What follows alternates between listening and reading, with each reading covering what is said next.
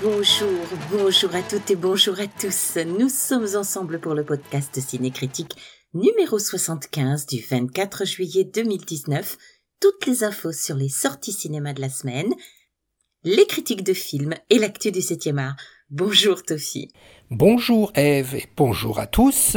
Cette semaine du 24 juillet, Eve sort 10 films et 3 documentaires. Comme d'habitude, on vous a sélectionné les films qui méritent d'être vus et cette semaine, on a choisi un film d'animation japonais, un policier russe et une comédie française.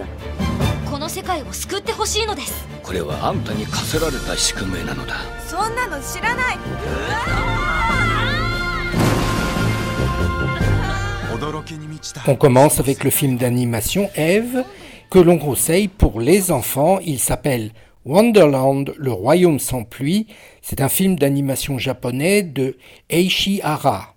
Akane est une jeune fille rêveuse. La veille de son anniversaire, elle se rend chez sa tante antiquaire pour récupérer son cadeau. Dans l'étrange bric-à-brac de la boutique, elle pose sa main sur une pierre magique. S'ouvre soudain un passage secret d'où surgit Hippocrate, un alchimiste venu d'un autre monde. Keiichi Hara s'est fait connaître à l'international avec le prix de l'Académie japonaise pour Un été avec Koho en 2007 et surtout avec Colorful en 2010. Récompensé du prix spécial du jury et du prix du public au Festival international du film d'animation d'Annecy en 2011. Wonderland, le royaume sans pluie, est un conte écologique dans lequel l'eau a une place sacrée, comme le décrit Hippocrate, un alchimiste énigmatique dans le film. Toutes sortes de choses dans ce monde sont en vie grâce à l'eau. Et si l'eau circule correctement, les belles couleurs peuvent prospérer et donner de l'énergie au monde. Avec une ambition visuelle particulièrement soignée qui jongle entre plusieurs univers, s'autorisant des ruptures de tons fertiles et hautes en couleurs, l'histoire déploie ici tout son imaginaire féerique. Il y aura bien sûr un prince qui, contrairement à d'autres, renoncera d'abord au pouvoir, effrayé par le désastre écologique à surmonter mais aussi des personnages secondaires, comme on rêverait d'en voir, allant des moutons si molletonnés qu'il est possible de faire une sieste dans leur laine, en passant par des oiseaux et poissons géants, des drôles d'animaux machines, des lutins amis, le tout sur un fond d'animation peaufiné. Poétique, drôle et lumineux, le dessin animé dresse un monde où les humains et la nature vivent en harmonie grâce à un respect mutuel en opposition avec le nôtre. À travers les mots d'Akane, le réalisateur soulève la question fondamentale des enjeux environnementaux et sociaux qui attendent les générations futures. Ce conte fantastique ravira les enfants auxquels il s'adresse, et c'est nettement mieux que le Roi. On continue avec un second film conseillé cette semaine. Работаем до конца месяца и все. Сейчас денег нет. Появится, выплачу. Вот так. Нагреть его надо. Factory, un drame social russe de Yuri Bikov. Réagissant à la vente frauduleuse de leur usine, plusieurs ouvriers décident d'enlever l'oligarque propriétaire des lieux. Ils sont menés par Le Gris, un ancien des forces armées. L'enlèvement tourne à la prise d'otage et rapidement la garde personnelle du patron encercle les lieux. Le réalisateur a emprunté les codes du film d'action et du cinéma social et politique américain des années 70 pour raconter une lutte sociale entre nantis et pauvres dans une société russe malade. Le réalisateur présage que les révoltes risquent de se multiplier dans ce pays si l'État n'est pas plus attentif envers les attentes du peuple. Ici, la mise en scène est impressionnante de puissance visuelle dans une atmosphère de citadelle assiégée.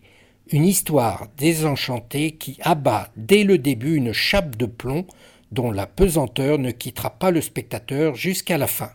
À voir vraiment. Le troisième film est une production française choisie pour son sujet original, Toffy. Il s'appelle... Les vrais, ils font ça 24 Des vraies têtes de con, hein, je te préviens. Devenir surfeur pro en commençant à ton âge... Euh. T'es du genre cache ta zézanne, hein. Quand je te dis tu vas en chier, tu vas en chier.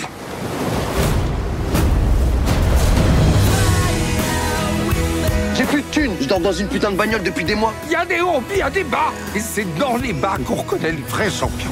On prendra jamais une bague comme ça, et tu sais pourquoi? Parce qu'on n'a pas envie de mourir, Patrick. La Source, une comédie de Rodolphe Loga avec Sneezy, Christophe Lambert et Alice David.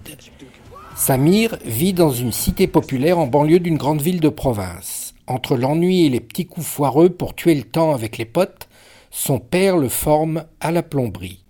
Quand celui-ci décède brutalement, Samir n'a d'autre choix que de reprendre l'entreprise familiale pour subvenir aux besoins de sa mère et de ses deux sœurs. Le destin va pourtant en décider autrement, il veut devenir surfeur.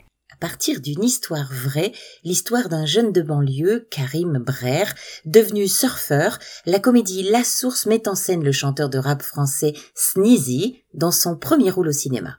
Il devra dans cette histoire apprendre à nager et affronter les vagues de l'océan, et suivra également les conseils de son prof de surf interprété par Christophe Lambert. Christophe Lambert a une carrière complètement atypique. Acteur et homme d'affaires en même temps, il se fiche du star system et il surgit toujours là où on ne l'attend pas. Il intrigue le public, ce qui est le cas ici dans le rôle d'un professeur de surf. Nous n'avons pas plus d'informations sur ce premier film. À vous de voir.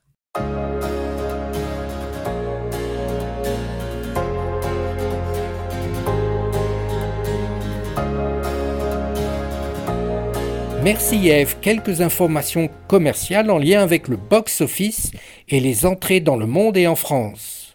Le film Avatar, dont le record tenait depuis 10 ans, vient d'être dépassé au box-office mondial par Avengers Endgame, un film de super-héros de Marvel. Le Roi Lion effectue un très bon démarrage en France après avoir dépassé le million d'entrées en une semaine. Et enfin notre chouchou, La Palme d'Or de Cannes, le film coréen Parasite, a dépassé les 1,2 millions d'entrées en France. C'est une excellente nouvelle, une Palme d'Or qui rencontre son public.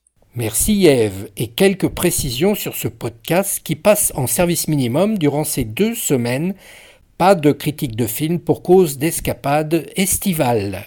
En attendant Tofi, au retour de votre escapade estivale, rendez-vous avec Cinécritique toutes les semaines, les mercredis, avec toute l'information sur les sorties ciné, l'actualité du cinéma et de la culture en général, et bien sûr les critiques de films. N'hésitez pas à parler de notre podcast autour de vous, de vous abonner et de le noter à partir de votre application préférée. Retrouvez-nous également sur cinécritique.com, sur Facebook et sur Twitter. À mercredi prochain.